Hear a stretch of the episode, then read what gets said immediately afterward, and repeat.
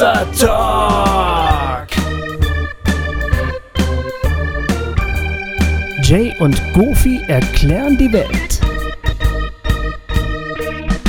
Herzlich willkommen, liebe Freundinnen und Freunde von Hossa Talk. Wir begrüßen euch ganz herzlich zu diesem sehr, sehr besonderen und hochinteressanten Gespräch. Jupp. Das wir führen mit Chris Orlamünder, Ja. dem äh, unter anderem auch mal Kapitän der CI, einem Schiff, das im Mittelmeer Flüchtlinge gerettet hat. Darüber wird er uns gleich mehr sagen, aber wir haben vorher selbstverständlich noch ein paar Ansagen für euch. Die Abkündigung sozusagen. Ihr kennt das ja. wir versuchen es kurz zu halten heute, weil wir lieber gleich in das äh, Gespräch mit dem Chris einsteigen wollen. Ähm, wir sind mit Hossa Talk Live in Mur ähm, am 18. Oktober. Das ist nicht weit weg von Stuttgart, Genau. glaube ich. Das ist, oder? glaube ich, nicht so weit weg von Stuttgart. Ja. Ähm, wenn ihr genau wissen wollt, wo das ist, äh, auf unserer Homepage unter Termine findet ihr die genaue Adresse und so weiter. 18. Oktober um, wann ist das eigentlich? Das weiß ich nicht. Steht auch auf unserer Homepage. Ja, müsste da stehen. Ach genau, an dieser Stelle äh, könnten wir auch noch mal sagen, dass wir uns freuen, wenn ihr uns unterstützt. Ähm, die Sommermonate sind immer ein bisschen trocken, Ja. ähm, die wir irgendwie jetzt überbrücken mussten. Also, wenn ihr Lust habt, Hossa Talk ähm, zu unterstützen mit einer, mit einer kleinen Zuwendung, äh, Sp- Spende. Wir können leider keine Spendenquittungen schreiben, aber äh, zumindest äh, findet ihr auf unserer Homepage unter dem ähm, Reiter Spenden äh, unsere Bankverbindung. Da könnt ihr uns was überweisen. Damit macht ihr diese wichtige und großartige Arbeit möglich und Richtig. wir bedanken uns ganz herzlich. Und Ja. wir haben ja auch immerhin wirklich ganz großartige Gäste in der nächsten Zeit. Genau. Hier, also wirklich hochkarätige Leute. Liane Bettnarz, Michael Blume, jetzt den Chris. Also es ist schon auch gutes Programm, was wir hier abliefern. Ne, Finde ich auch, finde ich auch. Und, ähm, Da freuen wir uns sehr über eure Hilfe. Wir freuen uns, wenn ihr uns ab und zu mal was rüberschiebt. Und es gibt ja auch echt Leute, die spenden uns monatlich. Die haben so eine Art Dauerauftrag oder so eingerichtet. Ja. Das äh, macht mich immer ganz glücklich, wenn ich Ja, das so sehe. und das hilft auch beim Rechnen. Das muss man auch sagen. Es gibt eine gewisse Verlässlichkeit. Ja, Vielen ganz Dank. genau, ganz genau.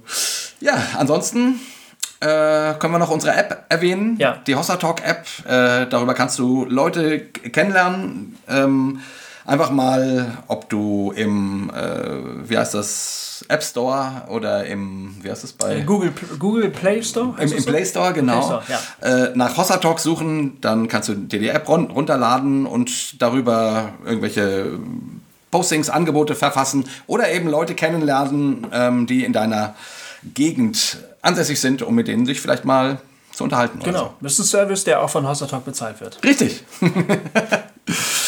genau. Das wär's, Ich oder? glaube, das war's. Ja, dann sollten wir jetzt Ja. möglichst schnell in das spannende Gespräch steigen. Wir haben heute einen echt spannenden Gast äh, bei uns. Mal wieder. Wir haben ja eigentlich fast immer spannende Gäste, aber diesmal ist es uns gelungen, den Chris Orlamünder einzuladen und er hat freundlicherweise ähm, zugesagt. Chris ist ähm, mehrmals rausgefahren aufs Mittelmeer, um Leute aus Seenot zu retten. Ähm, Flüchtlinge, die äh, die Überfahrt gewagt haben auf Schlauchbooten oder irgendwelchen ähm, schwachen Schiffen von der afrikanischen Küste rüber nach Europa. Und ähm, davon wird er uns heute erzählen. Genau. Äh, wir begrüßen euch ganz herzlich zu, zu dieser spannenden Folge. Ja, ich finde das auch super spannend. Als ich von dir gelesen habe, Chris, äh, habe ich gedacht, boah, mit dem würde ich wirklich mal gerne reden, weil ich meine, das ist ja wirklich Thema, ne? ist ja klar, jetzt auch gerade mit der Frau ähm, Rackete, äh, die ganze Geschichte ist ja noch nicht lange her. Und äh, als ich dann irgendwie gehört habe, wow, da, ähm, also äh, irgendwie, mir hat der Rüdiger Joppe irgendwie einen Artikel über dich zukommen lassen und äh, wo er geschrieben hat, ähm, äh, eigentlich suchst du Menschen, die sich mal mit dem Thema befassen, auch in der christlichen Welt. Und da habe ich mich total gefreut, als ich dich angeschrieben habe und du gesagt hast, ja, okay, machen wir. Du bist bereit. Ja. Von daher, herzlich willkommen, Chris. Äh, schön, dass du Dankeschön. heute bei uns im, im Talk bist. Ähm, ja, fangen wir an. Wir gehen gleich in Medias Res, ne? Okay, gehen wir gleich rein. Ja. Chris, erzähl uns doch erstmal ein bisschen was über dich. Wer bist du? Wie alt bist du? Was arbeitest du? Wie kommst du dazu in deiner Freizeit? Du machst das ja eben nicht beruflich. mhm. mit einem Schiff in den, ins Mittelmeer zu fahren und Menschen aus dem, aus dem Wasser zu ziehen? Ja, vielleicht erstmal, ich bin 49 Jahre alt, ich hab, äh, bin verheiratet, habe zwei Kinder, zwei Jungs ähm, mit elf Jahren, Zwillinge. Ähm, wohne hier im Süden äh, Richtung Regensburg, äh, arbeite äh, im Weiterbildungsbereich in der Automobilindustrie, bin von der Ausbildung Betriebswirt und Theologe. Und ähm, zum Glauben bin ich selber gekommen, so mit Mitte 20, in einer schweren, äh, schweren Situation, schweren Umständen, Lebenskrise könnte man sagen, gesundheitlich, ja. beruflich und so weiter. Und ähm, wie kam ich dazu, ähm, auf das Thema Seenotrettung aufmerksam zu werden? Ich habe letztendlich einen äh, Zeitungsartikel gelesen hier in der Regensburger äh, Regionalzeitung, ähm, die von einem ähm, ein Familienvater erzählt hat, ein Malermeister, junger Familienvater, der sich ein Schiff kauft und ins Mittelmeer fährt und äh, eben jetzt selber diese Flüchtlinge, die ertrinken, retten will. Und das habe ich gelesen und gedacht, das, äh, das, ist ja mal krass. Also sowas liest man nicht alle Tage, der spinnt ja ein bisschen. ähm, aber es hat mich insofern gleich gefangen genommen, weil ich selber schon mein Leben lang auf dem Wasser bin. Das heißt, ich bin Segler, habe das über meine Eltern mitbekommen. Wir waren schon als kleines Kind war ich schon auf dem Mittelmeer, war schon, weiß ich nicht, auf mehreren Meeren der Welt unterwegs, bin mittlerweile ja. selber auch Skipper, fahre mit meiner Familie selber in Urlaub, mache auch ab und zu ähm, für Agenturen äh, als, als Skipper ähm, kommerzielle Turns. Insofern bin ich viel auf dem Wasser, bin ich viel auf dem Meer und weiß auch, wie das ist, wie verletzlich äh, man ist im Wasser, wenn man irgendwo auf Hilfe angewiesen ist. Hm. Ja, und das ist so ein, so ein gewisser Ehrenkodex, den alle Seeleute unter sich haben, ähm, dass man keinen im Wasser ertrinken lässt. Sondern als ich jetzt gelesen habe oder auch mitbekommen habe über die Medien, dass in den letzten Jahren äh, Syrienkrieg und so weiter viel mehr Menschen übers Mittelmeer die Flucht wagen, dann ertrinken, da dreht es dir als Mensch den Magen um, würde ich mal sagen. Man kann sich vielleicht da noch ein bisschen distanzieren, dran gewöhnen, aber wenn du Seemann bist, wenn du Segler bist, wenn du draußen auf dem Meer bist, ähm, dann, dann hat es noch eine ganz andere Nähe. Ja, das ja. ist so wie wenn du, weiß ich nicht, Biker bist und jemand hat einen Bikerunfall, ja, dann, dann nimmt dich das anders mit, als wenn du kein Motorradfahrer bist, ja. Und mich ja. nimmt sowas eben mit. Alle Seeleute auf der ganzen Welt nimmt es mit, habe mittlerweile viele getroffen. Jeder hat da eine ganz andere Nähe, weil das ist dein Element und du weißt, äh, keiner lässt jemanden im Wasser zurück. Jetzt kommt mhm. natürlich die politische äh, Dimension dazu, aber die war für mich und ist bis, bis heute zweitrangig. Weil äh, ich denke, bei dem ganzen Thema ist es wichtig, dass man zwei Dinge voneinander eben auch trennt. Menschen, die gerade sterben, denen muss man immer helfen. Ja. Genau. Und das Zweite ist natürlich, da dockt sich jetzt unmittelbar an, dass Menschen aus schlechten, schwierigen, kriegerischen, äh, ärmlichen Lebensverhältnissen versuchen, in ein reicheres Land zu kommen, wo es ihnen ähm, vermeintlich besser geht. Das ist nachvollziehbar. Das würde wahrscheinlich auch jeder von uns so machen. Wenn wir hier Krieg in Deutschland hätten und in Syrien wäre Frieden, hm. und äh, wir könnten da hingehen, dann würde ich da auch hingehen. Ne? Also mhm. das ist auch nachvollziehbar. Aber ja. natürlich wissen wir auch alle, dass es keine Lösung ist, dass man die Menschen eines Kontinents, wo gerade Krieg ist, äh, verfrachtet in einen anderen Kontinent, wenn man es jetzt mal so polarisiert nimmt. Weil dann der andere Kontinent irgendwann mal sagt, also äh, Schluss zu viel, ne? so läuft es nicht, äh, funktioniert mhm. nicht. Auch klar. Und mhm. da bin ich auch nicht, äh, da gebe ich mich dieser Illusion auch nicht hin, dass das nicht auf Dauer äh, funktioniert. Nur ist auch klar, dass wir auch hilfsbereit sein müssen, dass wir auch ein Stück weit auch als Christen Nächstenliebe, Nächstenliebe üben müssen und dass wir als Deutsche auch wissen, wie es ist mit Flucht und Vertreibung. Ja? ja. keine Generation her, da waren die Menschen bei uns vertrieben.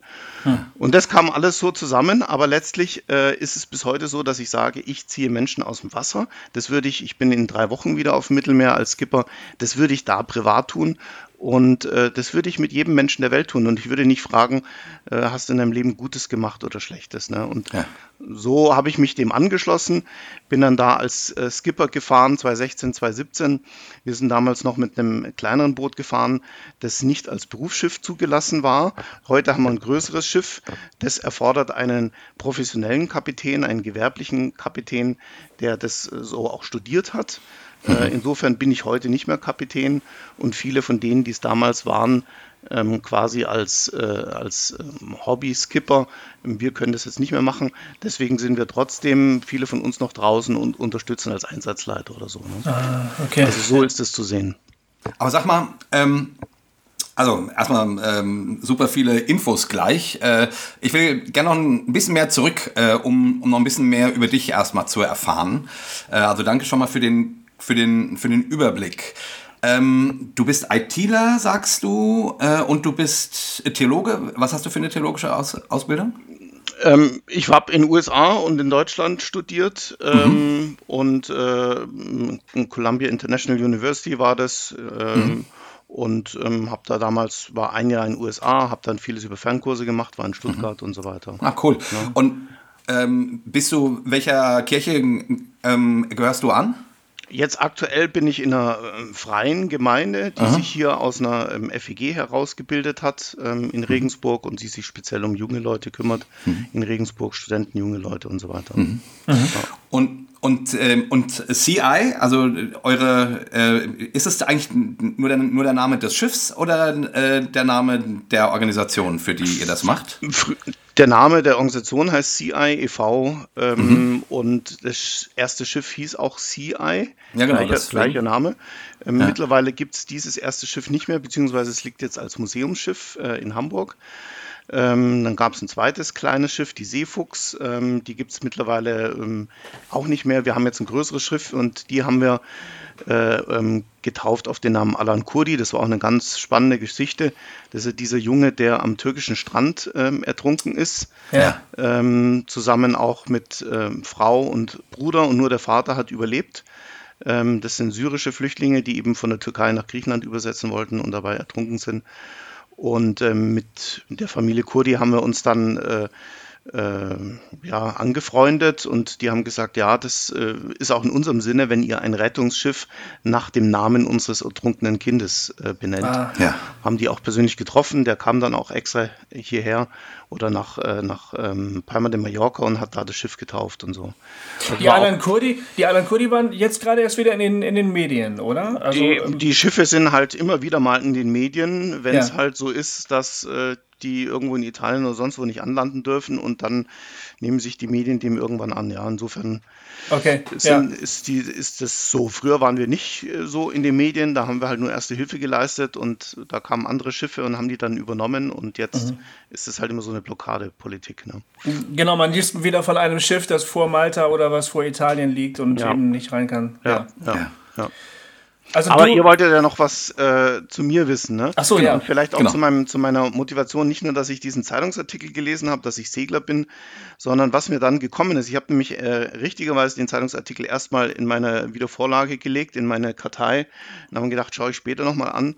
Und dann ist mir so in den Wochen danach äh, wo ich mich so ein bisschen im, im Kopf damit beschäftigt habe, eingefallen, dass ich eigentlich schon drei, vier krasse Erlebnisse mit Wasser und fast schon, äh, ja, also äh, Ereignisse erlebt habe, die tödlich hätten ausgehen können. Hm. Und die eigentlich mich nochmal letztendlich mir den Kick gegeben haben, hier, du musst was für Menschen tun, weil du hast es selber überlebt. Das erste war, dass mein Bruder mit vier Jahren ins Wasser gefallen ist beim Segeln. Ähm, die Familie war gerade unter Deck, hat es nicht gemerkt und er wäre fast ertrunken. Also er lag mit dem hm. Gesicht auf dem Wasser, im Wasser und mein Vater hat ihn, ist dann ins Wasser gesprungen, hat ihn im letzten Moment noch rausgezogen. Mhm. Wie alt warst du da? Ich war fünf, er war vier. Hm, okay. Na, so ungefähr. Ja, ja. Und ähm, dann später in der Regatta, da war ich 12, 13, sind wir in einen schweren Sturm gekommen. Äh, mein Bruder sein Schiff umgekippt, bei mir der Mast gebrochen, auch noch mit dem blauen Auge davon gekommen. Ähm, und dann, als ich 20 war, habe ich studiert ähm, äh, und bin im Winter über einen Kanal gelaufen, der vereist, aber nicht mehr so richtig toll vereist war und bin eingebrochen. Oh. Ähm, und ähm, naja, ich dachte vorher, der Kanal, der ist nicht so wirklich tief, aber am Schluss war er doch so tief, dass ich nicht stehen konnte. Hm. Und da waren viele Leute drumherum, die spazieren gehen waren. Das war so ein Januar-Tag, sonnig, äh, viele Leute spazieren. Keiner ist hergelaufen, keiner hat mir geholfen. Ne? Ich bin dann Echt? selber rausgekommen, Gott sei Dank. Das hm. hätte auch wirklich schief gehen können. Hm. Ähm, und von dem her weiß ich aus eigener Erfahrung, wie das ist, im Wasser zu sein, nicht mehr rauszukommen ähm, diese äh, auch natürlich so eine besondere Geschichte mit dem kalten Wasser, was ja. da für, für Mechanismen dann passieren. Ne? Du willst nur noch einen Kopf raus aus dem Wasser, du willst atmen, es ist so kalt, du kannst nicht mehr richtig atmen und so. Hm. Also das ist ein ich habe so ein klein bisschen geschmeckt, was ein Todeskampf ist und äh, deswegen ja. habe ich einen anderen Zugang. Deswegen würde ich immer, und selbst wenn, wenn irgendjemand im Wasser ist, der, äh, sag ich mal, nicht der größte Heilige ist, ist mir völlig egal. Ich ziehe jeden aus dem Wasser. Ne? Da entscheiden kann man nachher, wohin und was hat er gemacht und so weiter.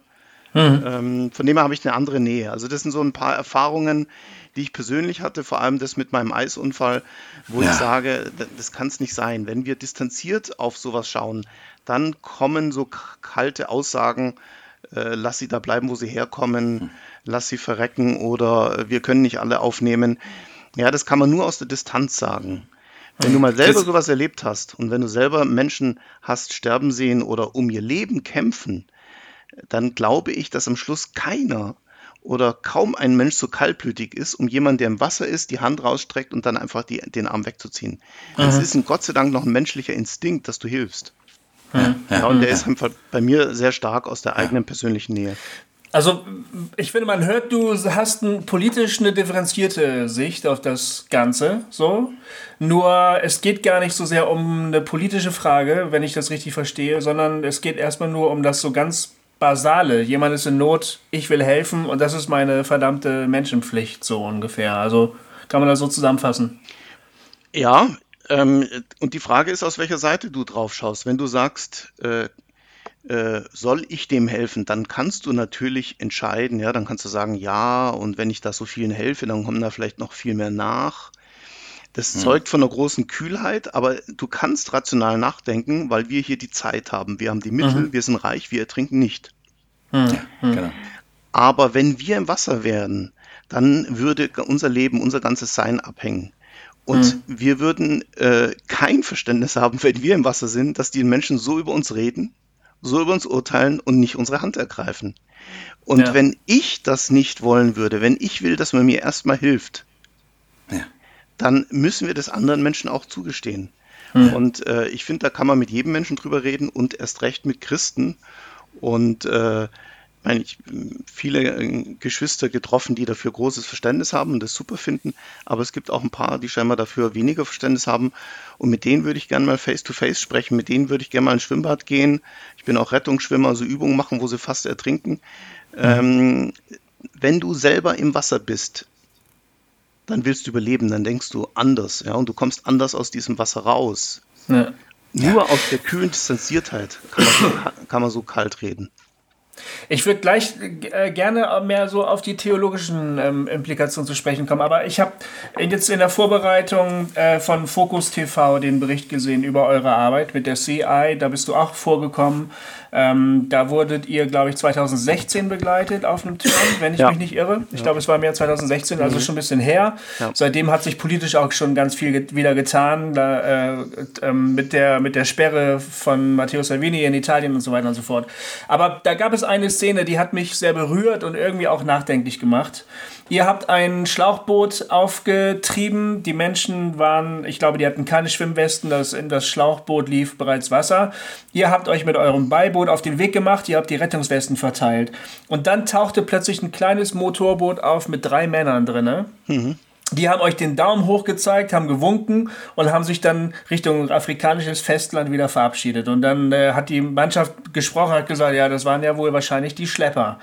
Die äh, haben die Leute hierher gebracht, weil sie ungefähr wissen, wir sind hier. Die Wahrscheinlichkeit ist hoch, dass die Leute hier gefunden werden. Und dann konnte man so ein bisschen auch spüren, so, Natürlich auf der einen Seite, wir wollen Menschen helfen, die in Not sind, auf der anderen Seite ist es doch scheiße. Ne? Äh, irgendwie führen wir jetzt quasi auch das Geschäft der Schlepper mit fort. Und das ist ja genau der Vorwurf, der dann erhoben wird in den Diskussionen. Auch mit Christen, was ich mal, äh, die, eine Diskussion, die ich mal auf Facebook geführt habe, mit Leuten, die überall Jesus und so in ihren Timelines hatten, Jesus das Leben und so weiter. Und die haben genau diesen Vorwurf erhoben die, die, äh, die Seenotretter, die setzen doch einfach nur das Geschäftsmodell der Schlepper letztlich um. So, das war der Vorwurf. Ne? Da, wie, das ist doch so eine Spannung, in der du stehst, oder? Wie, wie sind deine Empfindungen eigentlich, wenn du, wenn du den Schleppern noch ins Gesicht sehen kannst, sozusagen, während du die Leute rettest? Hm. Ja, das ist äh, Krieg und Hunger und Armut ist ein schreckliches äh, Geschäft und ein schreckliches Umfeld. Ne? Die Leute sind ja nicht in Libyen und mhm. sagen dann zu den Schleppern, äh, wir, wir, wir sind zwar schon Millionäre, aber wir wollen noch ein bisschen mehr in Deutschland anhäufen. Das ist ja nicht mhm. so. Ne? Also mhm. die kommen, äh, aus äh, entweder Krieg oder Armut äh, oder irgendeiner verzweifelnden Situation, kommen über Libyen, weil das so ein Transitland ist, merken in, in Libyen, dass das ein Failed State ist, also ein gefallener Staat, äh, ja. bei dem sie selber versklavt und äh, prostituiert und sonst irgendwas werden. Dann mhm. wollen sie irgendwie raus und dann brauchen sie ein Boot. Ja, ja und äh, als, als Ausländer in einem Land da schaust du halt, wer bietet dir ein Boot an. Ne? Und das sind dann eben diese Schlepper, die damit mhm. ein Geschäft machen. Ich habe selber mhm. gesehen, dass die libysche Küstenwache zum Beispiel in dieses Schleppergeschäft mit involviert ist. Ach ja. ja. Also wir haben gesehen, wie Flüchtlinge, wie wir Flüchtlinge übernommen haben und das Schiff wurde dann von Leuten der libyschen Küstenwache wieder zurück an Land gebracht. Echt? Ja. Ja, haben wir selber mit Foto dokumentiert. Also ähm, von dem her vertraue ich, kann ich leider der libyschen Küstenwache auch nicht vertrauen, weil die an dem ganzen Geschäft mitverdienen. Mhm. Ähm, also das ist eine furchtbare, äh, furchtbare Kette. Ähm, nur ähm, soll ich deswegen sagen, wir lassen sie ertrinken? Das mhm. Beste wäre natürlich, diese ganze Schleppergeschäft äh, zu beenden. Und ähm, wenn ich könnte, dann würde ich da in, äh, in Zustimmung des libyschen Staates nicht nur Leute, die ähm, die Operation Sophia hatte ja auch das Ziel, nicht nur Menschen zu retten, sondern auch Schleusertum und Schleppertum zu bekämpfen.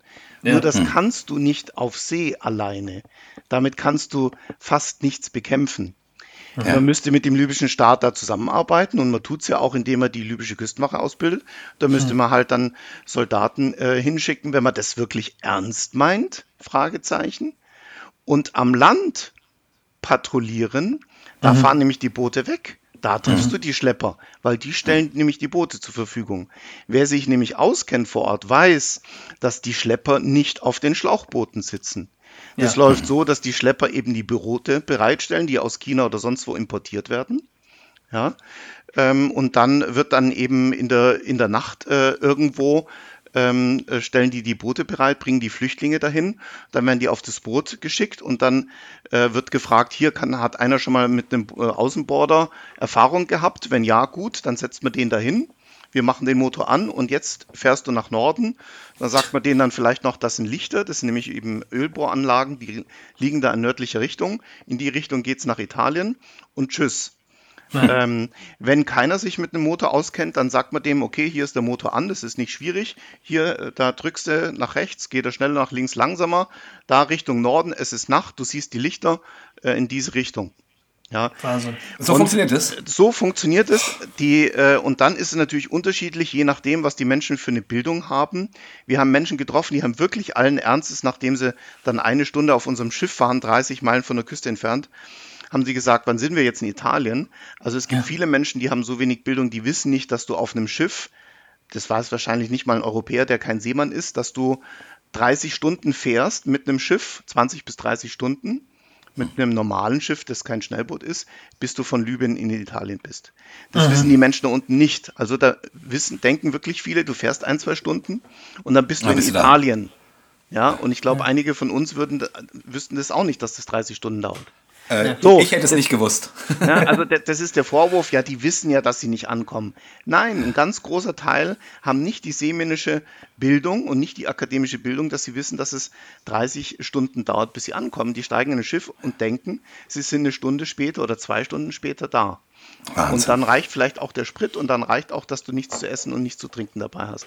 Genau. Ähm, andere, die Leute aus Syrien zum Beispiel, gebildetere Leute, Leute, die äh, aus Ländern kommen, die am Meer liegen, die wissen es schon, die können das schon eher einschätzen, dass es länger dauert. Ja, und es gibt hm. auch Boote, die haben mehr Sprit drauf. Es gibt auch etwas seetüchtigere Boote, Holzboote, äh, die auch übrigens Überfahrt schaffen. Und wenn wir hm. zur Politik kommen, die Seenotretter, die privaten Seenotretter machen im, haben zeitweise einen großen Teil der Leute rausgezogen. Auf die letzten zehn Jahre ist der Anteil der privaten Seenotretter sehr klein. Mhm. Der größte Teil wurde von äh, staatlichen italienische Küstenwache rausgezogen und von Kriegsschiffen, die unten im Einsatz sind, im Rahmen von Operation Sophia und anderen, die Menschen gerettet haben. Wenn du die mhm. ganzen letzten zehn Jahre mal betrachtest. Mhm. Äh, und dann kommen jeden Tag, jeden Tag kommen Schiffe an, an italienischen und griechischen Küsten und spanischen Küsten aus eigener Kraft. Darüber wird kaum berichtet. Man kriegt ab und zu Berichte, wenn es dann heißt, ja, da ist wieder ein Schiff angekommen, da waren die Touris am Strand und plötzlich kamen da irgendwelche Flüchtlinge. Das passiert jeden Tag. In den Medien sind aber die Seenotretter, weil die kann man so ein bisschen, da kann man es politisch eskalieren, da kann man es entzünden, die kann man blockieren, ähm, da kann man Politik mitmachen, da kann man Wahlen vielleicht damit gewinnen. Ne? Fakt ist, die meisten Menschen wurden rausgezogen, Gott sei Dank noch von staatlichen Stellen. Und die meisten Menschen kommen auch heute, jeden Tag kommen Schiffe an italienischen und spanischen und griechischen Ständen an. Jeden Tag. Ohne fremde Hilfe. Ähm, in griechischen Ständen, äh, spanischen Stränden, weil die Entfernung kleiner sind.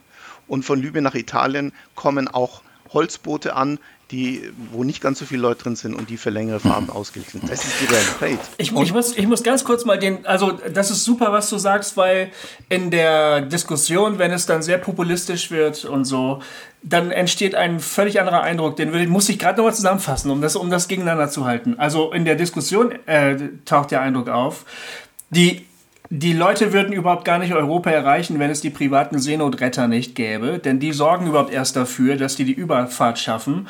Und ähm, dann ist es ja sogar so, dass die Seenotretter ähm, den Leuten so weit entgegengehen, dass die die schon kurz vor der ähm, libyschen Küste aufsammeln ähm, obwohl die Leute, die in den Booten sitzen, ja selbst ganz genau wissen, dass sie die Überfahrt alleine von aus eigener Kraft sowieso gar nicht schaffen können. Das ist der Eindruck. Mhm. Und ihr Privaten, ihr vollendet dann sozusagen das, was die Schlepper äh, an der afrikanischen Küste anfangen. Ihr sammelt die Leute also direkt aus den umliegenden Gewässern Afrikas auf und bringt die nach Europa und macht euch damit selbst zu Schleppern. Das ist der, das ist der Vorwurf der neorechten Propaganda sozusagen. Mhm. Und das, was du gerade gesagt hast, steht dem komplett entgegen und du hast völlig recht, das wird in der öffentlichen Diskussion so aber echt nicht sichtbar. Also das ist, äh, das, das ist ein riesiger Unterschied. Hm.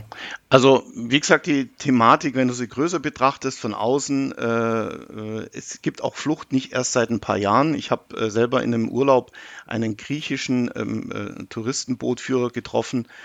Und äh, der hat mir gesagt, dass er schon in den 90er Jahren, und ich bin mir nicht sicher, ob er sogar auch 80er Jahre sagte, aber 90er Jahre sprach er, hat er Flüchtlinge aus dem Wasser gezogen. Und dann kriege ich eine Insel nahe der Türkei, da sage ich, aha, interessant, was waren das für Leute? Und dann sagt er, ja, das waren Afghanen, weil da hat der Afghanistan-Krieg, ah, ja. Afghanistan-Krise angefangen. Und da kamen Menschen aus, äh, rüber, keiner hat sie aus dem Wasser gezogen, dann ist er mit äh, seinen Kumpels mit den Touristenbooten nachts rausgefahren. Ne, tags haben sie dann ihre Ausflüge gemacht und nachts sind sie rausgefahren, haben nach Menschen Ausschau gehalten, haben die rausgezogen, weil sich keiner um die gekümmert hat. Ähm, ja. ja. also die Frage, äh, äh diese ganze Kette der Flucht ist natürlich wahnsinnig schwierig. Ähm, äh, aber wie wäre das im Dritten Reich gewesen? Da sind Menschen auch mit Schiffen oder zu Land aus dem Land geflohen. Äh, und wer ihnen geholfen hat, war dann ein Schlepper, oder wie? Ja. Hm. Also, hm. ja, genau. Da, da, da genau. musst du mal definieren, was ein Schlepper ist. Ne? Ja. Ja. Ja. Ähm, und also, natürlich ist, äh, ist ein Schlepper vor allem äh, dann, finde ich, kriminell, wenn er damit Geld verdient, wenn er niedere Absichten hat. Hm. Ja, aber wenn ich einem Menschen helfe zu überleben, um ihm nochmal eine Chance zu geben, nochmal neu anzufangen, aus unmittelbarer Lebensgefahr helfe, das ohne Gewinnabsichten, ohne andere Absichten, ja, dann äh, die Schlepper da unten an der Küste verdienen mächtig Geld. Das ist ganz klar. Ja. Ja, Wahnsinn. Also, Wir NGOs ich mein, fahren privat äh, in unseren Urlaub, zahlen den Flug da privat runter. Ähm, uns kostet es Geld, uns kostet ja. es Familienurlaub und uns kostet es äh, Ansehen. Hm. Aber wir machen es deswegen, weil wir sagen, das kann doch nicht das Europa sein der Menschenwerte und Rechte, in dem wir leben, wo wir einfach zuschauen, wie es an ja. unserer Haustür passiert. Und natürlich ist es jetzt, äh, engagieren sich deswegen so viele, weil es relativ nah ist. Das Mittelmeer kennt jeder von uns. Die meisten Deutschen waren schon am Mittelmeer Urlaub machen oder machen es regelmäßig. Mhm. Und wenn du eben weißt, dass in deinem Urlaubsziel Menschen sterben, dann hat es eine andere Nähe, als wenn das Gleiche jetzt in, äh, weiß ja. ich nicht, in Pakistan passiert. Ja, da ja. würden wir uns schwerer tun, hinzufliegen. Ja. Aber das hat halt jetzt mit dem Mittelmeer, mit einer europäischen Grenze, mit unserem Urlaubsziel, hat es halt so eine hohe Nähe, dass Menschen aus Deutschland und Europa sagen, da wollen wir nicht wegschauen. Das ist ein Glück für die Leute, weil es ertrinken auch äh, woanders Menschen, ja, in anderen Meeren und fliehen. In Australien gibt es Fluchtbewegungen hin zu Australien, die werden dann auf eine Insel gekarrt und so weiter. Da fliegen jetzt keine Deutschen runter, weil es halt so weit weg ist. Ja. Ja, also das, das Mittelmeer ist uns so nah, sonst würden wir das gar nicht, die Krise so erleben. Aber Chris, ähm, ich muss sagen, als ich so deine Geschichte äh, also quasi ein bisschen gelesen habe, ähm, mir auch diesen Fokus TV-Bericht angeschaut habe, da, da, also da habe ich irgendwie, ähm, ähm, wie sage ich das jetzt, da, äh, da war ich äh, innerlich sehr berührt und ehrlich gesagt auch stolz, weil ich irgendwie gedacht habe, boah, da ist mal ein Christ, der macht was. Ich meine, äh, du fährst da zwei Wochen hin, steuerst so einen, äh, so ein Boot. Ähm, und da sind auch lauter, ich weiß gar nicht, waren das alles äh, sehr erfahrene Mitarbeiter? Das wirkte in dem TV-Bericht nicht so, sondern irgendwie wirkte das so wie, wie relativ normale Menschen, die irgendwie sagen, Scheiße, ich kann nicht immer nur im Fernsehen sehen, dass, dass da Menschen äh, sterben. Ich, ich, ich muss jetzt was tun. So. Mhm. Und ich, ich habe gedacht, wow, also ich, äh, ich ziehe meinen Hut und ich finde das wirklich toll, äh, dass ihr das macht. Ähm, und ich meine, jetzt in diesen zwei Wochen, wo du 2016 da warst, hieß es da, äh, habt ihr um die, um die 1000 Leute, glaube ich, äh, aus dem Wasser mhm. gezogen. Ist das richtig? Oder, ja. oder mit, mit Westen versorgt und dann haben andere Schiffe die, die ja. aufgenommen. Ne? Ja. Und das ist ja. Also in, den, in den zwei Einsätzen, 2016, 2017, konnten wir insgesamt fast 2000 Leute aus dem Wasser ziehen und äh, erst versorgen. Wahnsinn. Das ist echt Wahnsinn. Und also ich ich sag mal so, ne, die, die, die, ich, äh, ich war, also, ähm, ich habe immer mal wieder auf Facebook oder so, äh, kommt man ja in Diskussionen, wo dann Leute eben, äh, und auch, auch sehr fromme Menschen, der Gofi hat das vorhin gesagt, äh, das quasi fast verteufeln, was ihr tut. Ja. So, ne? Weil ihr sozusagen mit die Arbeit für die Schlepper macht und man muss das eher abschreckend machen und so weiter. Und meine innere Reaktion ist genau gegenteilig. Ich denke irgendwie, ja Wahnsinn, äh, da will man demjenigen, der den, ähm, der den barmherzigen, also da will man den barmherzigen Samariter quasi äh, auszählen, weil er den, weil er den, den verprügelten Typen äh, in, ins Rasthaus gebracht hat und versorgt mhm. hat, ähm, anstatt äh, dass er den hat verbluten lassen, damit die Leute sehen, ja, von Samarien nach Jerusalem laufen ist keine gute Idee. So mhm. oder andersrum war es, glaube ich. Ne? Äh, ähm, wie dem auch sei. Also so so und dann dann dann habe ich mich immer gefragt, wie wie wie rechtfertigt man das sozusagen? Und das, was ihr tut, ist letzten Endes genau diesen Auftrag wahrzunehmen, den Jesus da schildert. Also wer ist mein Nächster? Und dann erzählt er diese, diese Geschichte. So. Also von daher, ähm, toll, wie, wie, wie, gehst du damit um, wenn, wenn Leute dir eher das zum Vorwurf machen, was du da tust? Also ich bin jetzt mit, ich bin äh, mittlerweile nicht mehr so der groß diskussionsfreudige Mensch, nicht in dem Thema, sondern generell. Als ich zum Glauben kam, habe ich mich äh, viel mit Leuten diskutiert, äh, ewig und lange und hm. Mittlerweile äh, bin ich so zu der Erkenntnis gekommen in meinem Leben, wenn Menschen, egal zu welchem Thema, eine ganz andere Meinung haben, dann sind sie irgendwie zu der Meinung gekommen und werden sie sie wahrscheinlich nicht, nur weil sie sich mit mir unterhalten, ändern. Also wenn jemand, ob jetzt das Glaubensthemen betrifft oder politische Themen oder Seenotrettung, wenn jemand sagt, erzähl mir deine Geschichte, ich will da mal zuhören, so wie ihr jetzt, ich will das verstehen, dann, dann erzähle ich gerne. Aber hm. wenn jemand sagt, hier äh, so, ein, so, ein, so ein Mist, was machst du da und so weiter, dann sage ich ja, okay, du hast deine Ansicht, ich habe meine. Ähm, ich würde dich aber übrigens trotzdem auch aus dem Wasser ziehen. Ne? ja? Und äh, dann gehen wir einfach unsere Wege. Wenn jemand echt offen ist, dann kann man drüber reden.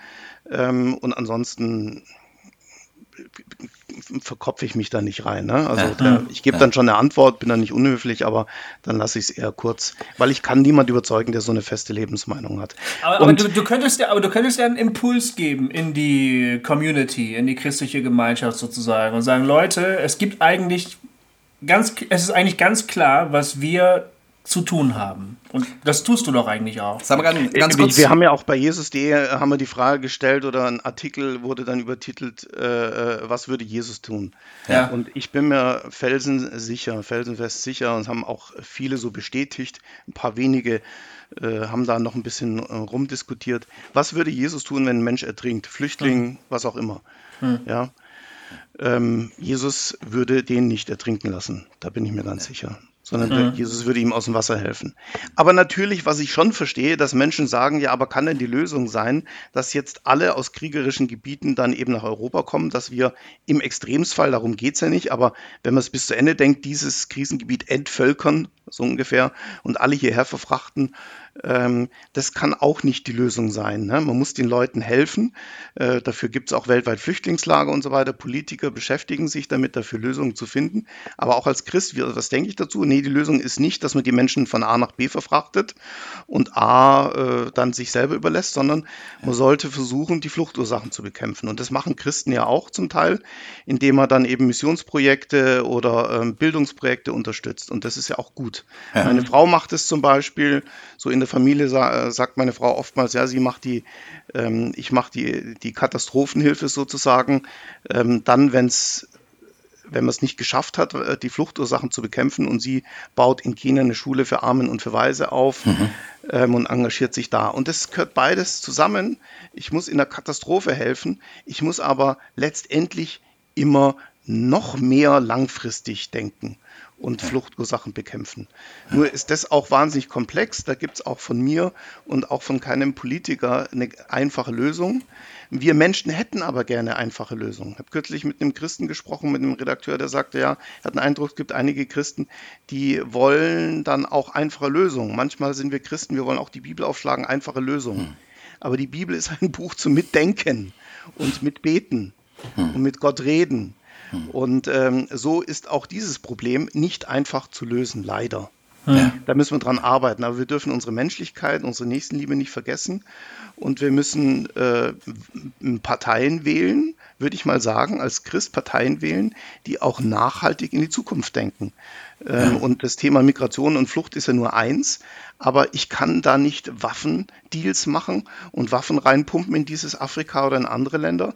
Äh, und ich kann da nicht die, die Fischrechte als europäische äh, und Westler da unten die ganzen Fische wegfischen, ja, Senegal und sonst wo.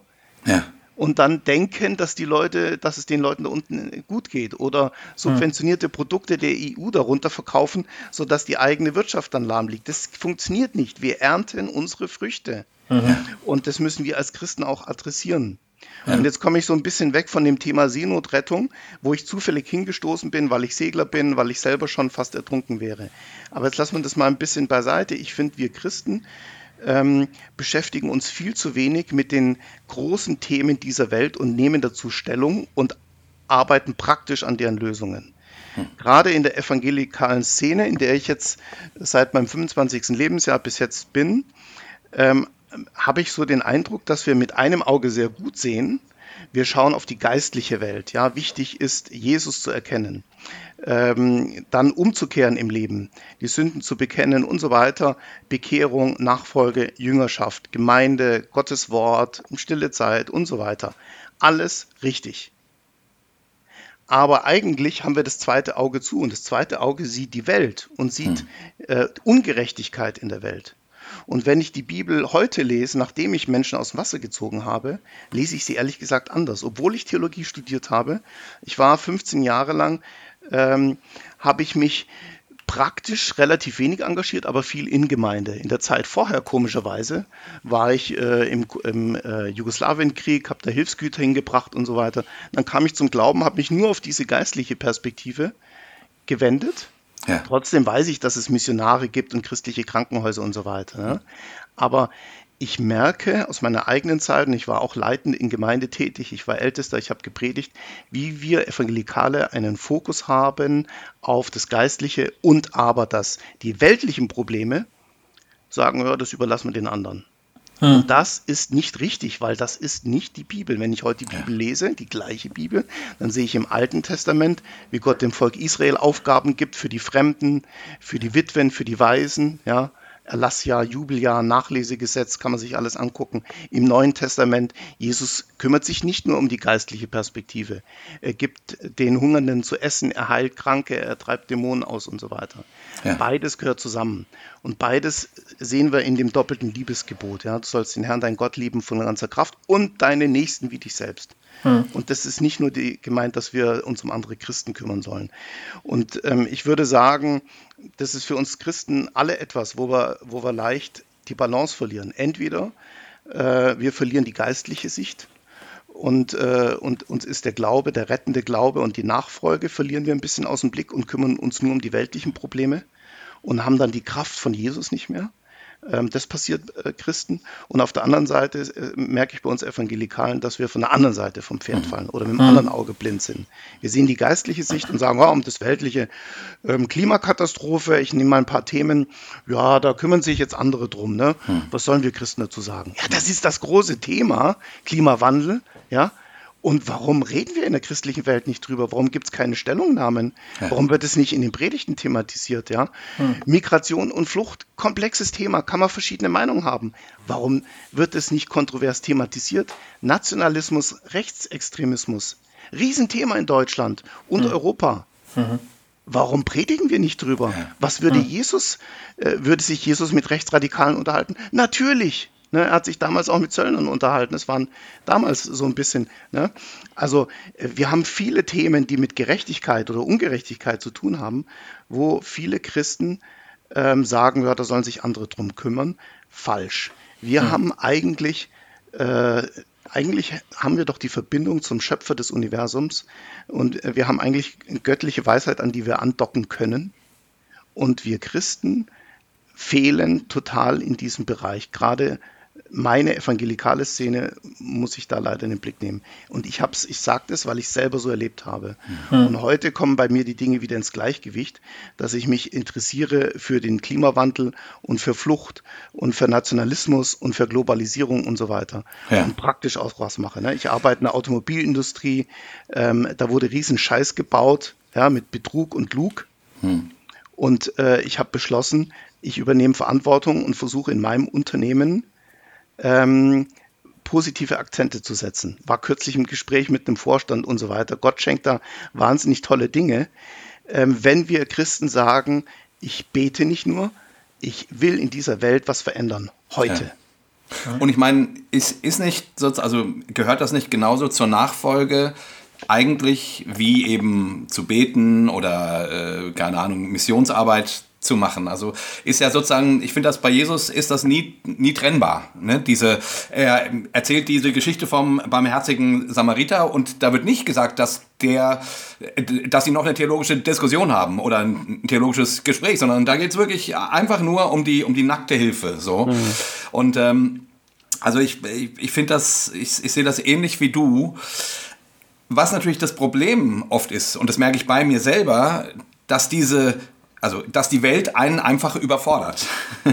es ist leichter, äh, ähm, meine stille Zeit zu machen und keine Ahnung, eine theologische Meinung zu haben und im Gottesdienst die Arme zu heben und Lieder zu singen, als das, was du machst, für zwei Wochen auf See fahren und Menschen aus dem, aus dem Wasser ziehen. Ich, äh, oder dann, oder jetzt genauso dann eben äh, nach, nach, nach Antworten zu suchen, wie man diesen drängenden Fragen der Zeit, der Welt aus christlicher Perspektive begegnen kann. Also ich bin da äh, auch immer frustriert und ich bin dann auch frustriert, wenn die äh, evangelikale Szenerie äh, der Landeskirche, die ja das zumindest in diesem Bereich zum Teil, finde ich, sehr vorbildlich versucht, äh, sich auf die Probleme der Welt einzulassen und damit zu arbeiten, wenn sie ihr das dann als ähm, ungeistlich vorwirft. So.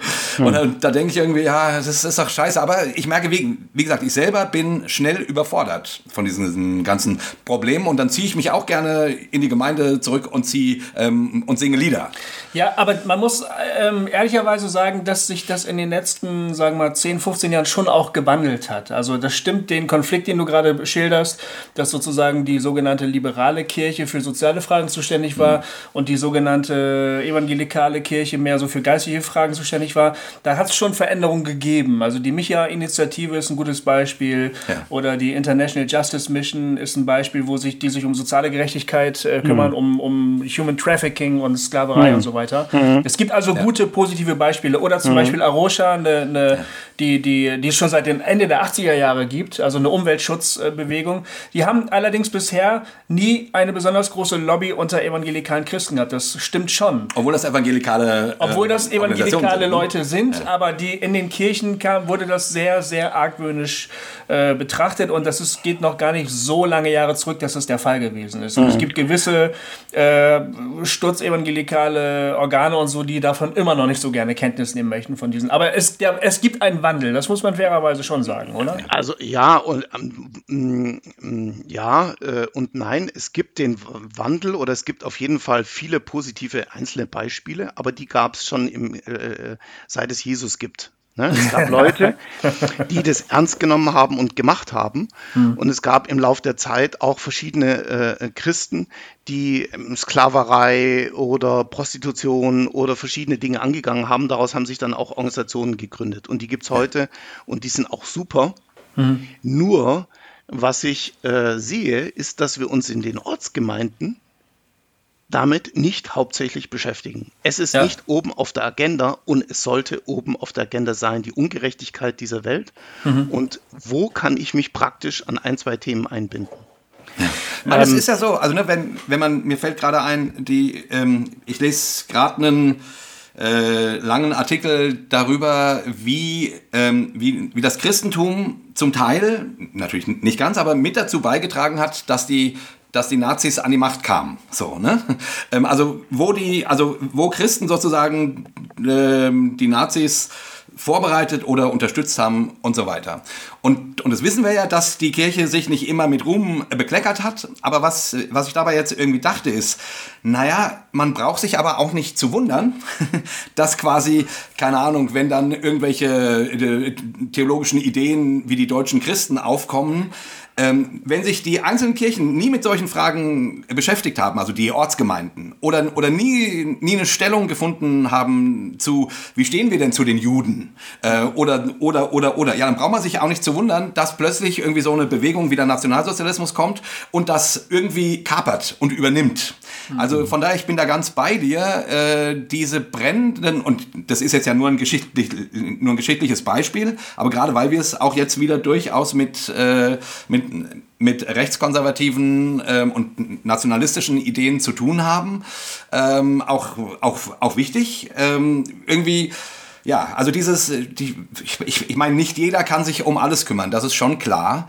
Aber irgendwie sollte man als Gemeinde irgendwie hm, eine Stellung finden zu den Problemen der Zeit, damit man also, irgendwie nicht überrollt wird äh, von ihnen. Ja, Weil man kann also, sich eben nicht immer nur zum Liedersingen zurückziehen. Das geht nicht. Irgendwann wird ich, wür ich würde jede Ortsgemeinde, ähm, egal äh, welcher christlichen Couleur, auffordern, ähm, das Geistliche in den Blick zu nehmen. Das trifft eine Art von äh, Christen, das Wort Gottes ernst zu nehmen und zusätzlich die weltlichen Probleme mit dem Herzen Gottes anzuschauen, zu diskutieren und sich ein, zwei Projekte rauszusuchen und zu machen.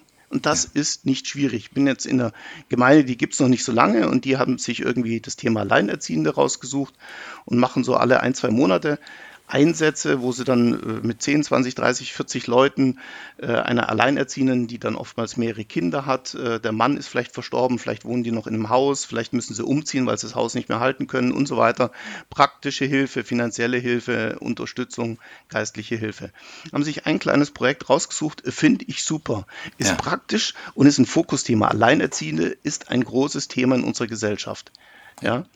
Ähm, Klar. Und jetzt zusätzlich sollte man das einfach die drängenden Themen diskutieren, weil wir, wir lesen, sehen die Klimakatastrophe in der Tagesschau und dann fragt man sich als Christen, ja, was kann ich machen? Und es wird nicht thematisiert in unseren Gemeinden. Ja, hallo?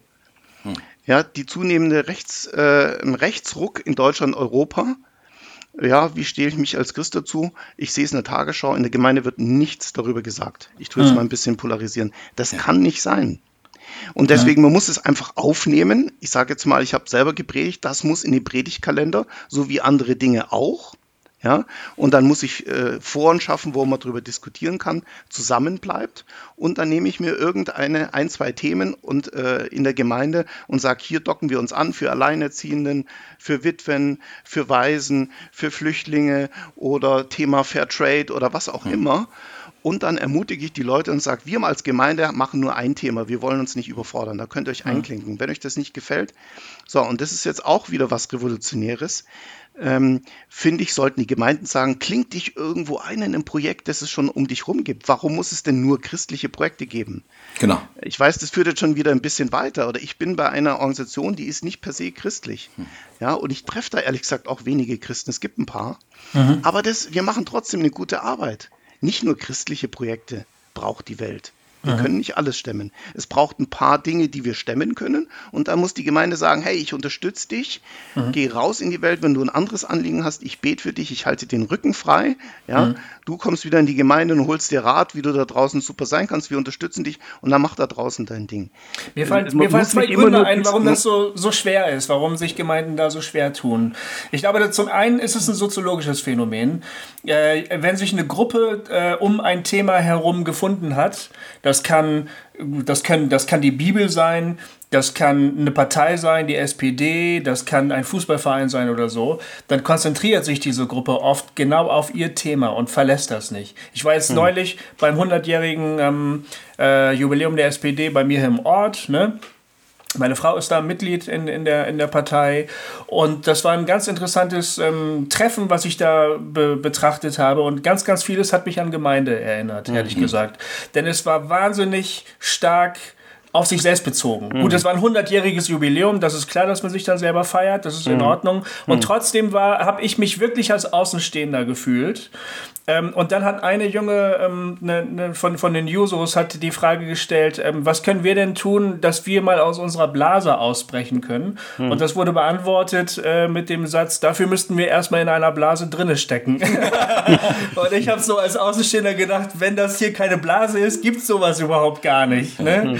Mhm. Und das fand ich ganz ähm, interessant, also einfach mal eine andere soziale Gruppe zu beobachten als Außenstehender mhm. und zu denken, es, mir fallen wahnsinnig viele Parallelen auf irgendwie. Also es ist wahrscheinlich ein, ein menschliches Phänomen, es den, den Blick nach außen zu verlieren irgendwie. Ne? Mhm. Nur und dann, und dann noch, dann noch das andere, dann, dann kannst du antworten. Mhm. Und was ich mir auch vorstellen könnte, warum manche Pastoren und Gemeindeleiter so zögerlich sind, auch politische Themen in ihre Predigten einzubauen.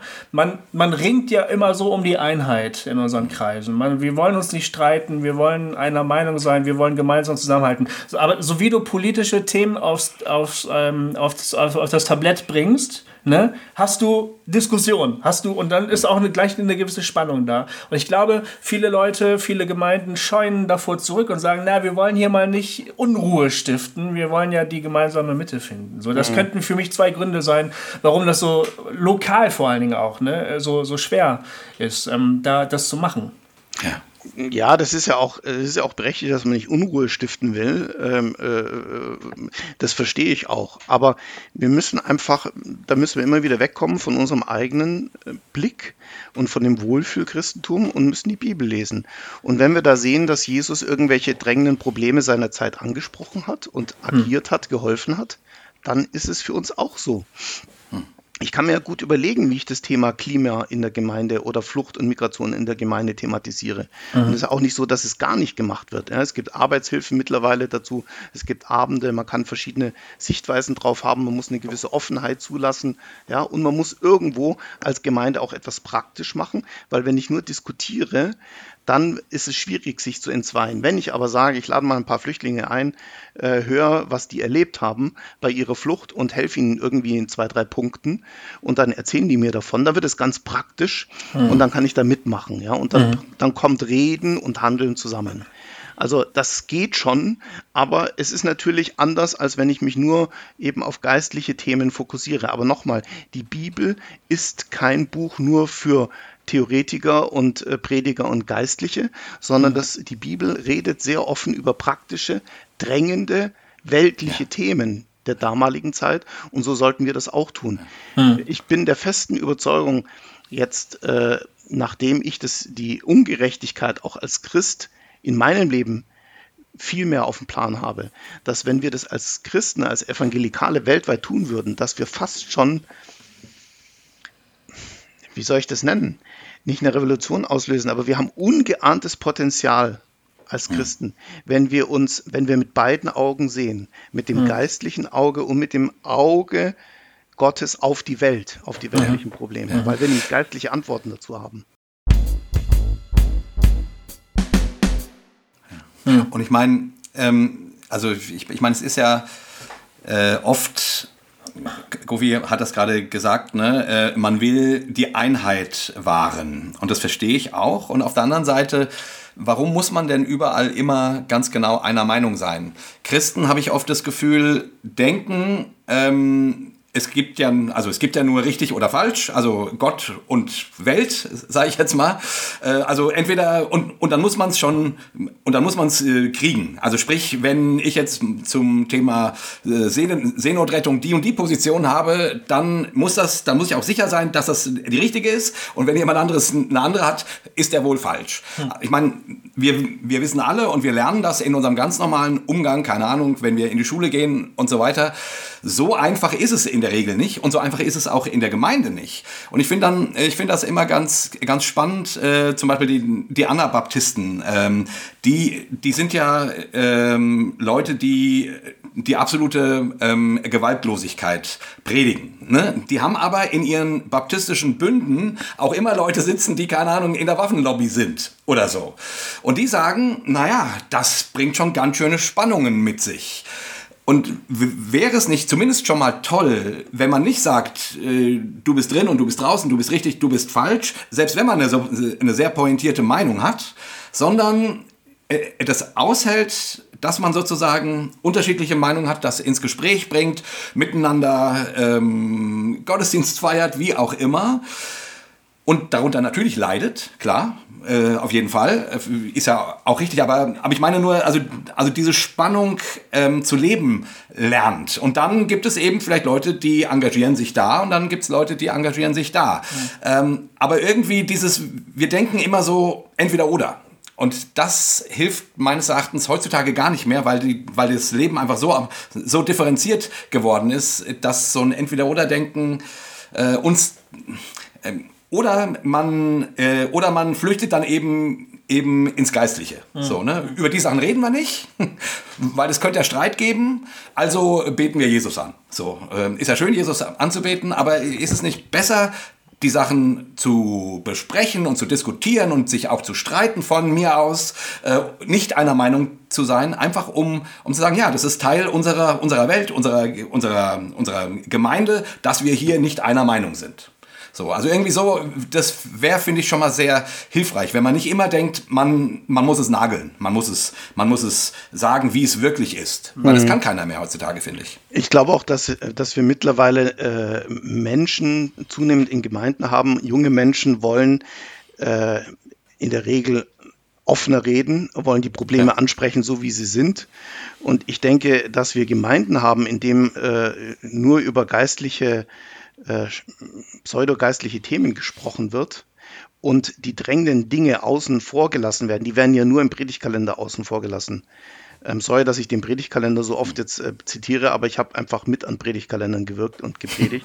mhm. ähm, aber das ist ja so, du gehst raus in dein Bistro oder in, in, in Vorraum und da wird ja geredet, wie die letzte Ortsversammlung von der CSU oder CDU oder SPD war.